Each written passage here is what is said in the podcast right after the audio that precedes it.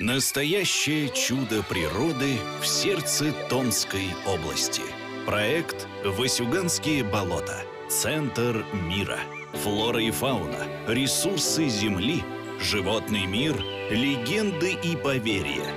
Раскройте с Томск.ру главную загадку Сибири – Ростислав Ильин был выдающимся ученым своего времени, одним из первых исследователей Васюганского болота. Именно он, наперекор своим современникам, первым предложил, что нефть в Западной Сибири есть. Возможно, он сделал бы и множество других невероятных открытий, если бы в 1937 году его не расстреляли в Томске за контрреволюционную деятельность.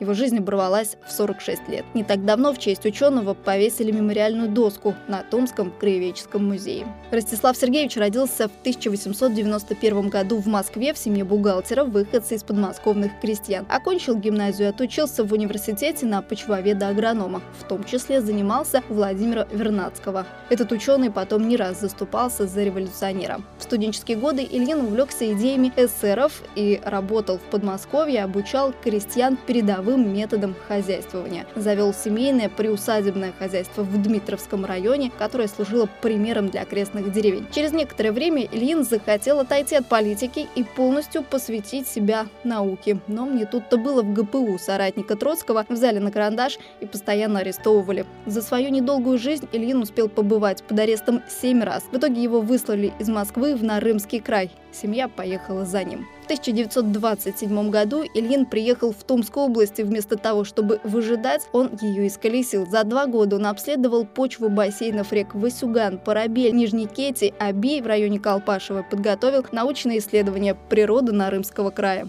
Он первым опубликовал научное обоснование предположения о нефтеносной Западной Сибири и получил помощь и поддержку Усова. Ильин, не имея специального геологического образования, без свободного доступа к библиотекам и книгам, без аэрофотосъемки, геохимии и геофизики, без буровых работ в тяжелейших условиях ссылки, сделал свое выдающееся открытие. Предположил, что нефть в Западной Сибири все же есть и отправил своему начальству служебную записку. Предсказал он это просто ходя ходя по болотам и внимательно изучая смену рельефа. Осенью в 1927 году во время остановки парохода Ильин встречается с геологами Томской экспедиции, безрезультатно исследовавшими низовье Аби уже третий сезон. Впечатленные знаниями Ростислава Сергеевича, после возвращения геологи настаивают перед руководством экспедиции о вызове Ильина в Томск. Течение года ему предоставляют возможность проводить консультации, читать лекции по почвоведению и геологии в Краеведческом музее Томска и консультировать сотрудников геологической партии, составлять отчеты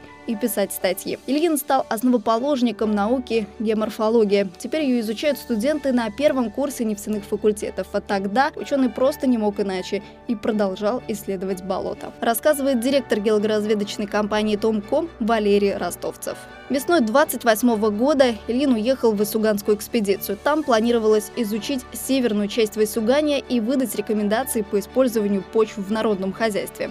1937 году ученого расстреляли. Его семья узнала правду лишь через 30 лет. Безусловно, родственники догадывались о самом страшном, но официально озвучивалась версия о якобы его смерти в лагере в 1944 году от паралича сердца, о чем имелась липовая справка. Реабилитировали Ильина лишь в 1956 году, а тогда тройка НКВД осудила мужчину за участие в японо-эсеровской диверсионно-шпионской террористической организации. Васюганские болота. Центр мира. Какие тайны хранит главная загадка сибирской природы? Открывайте новое с Томск.ру.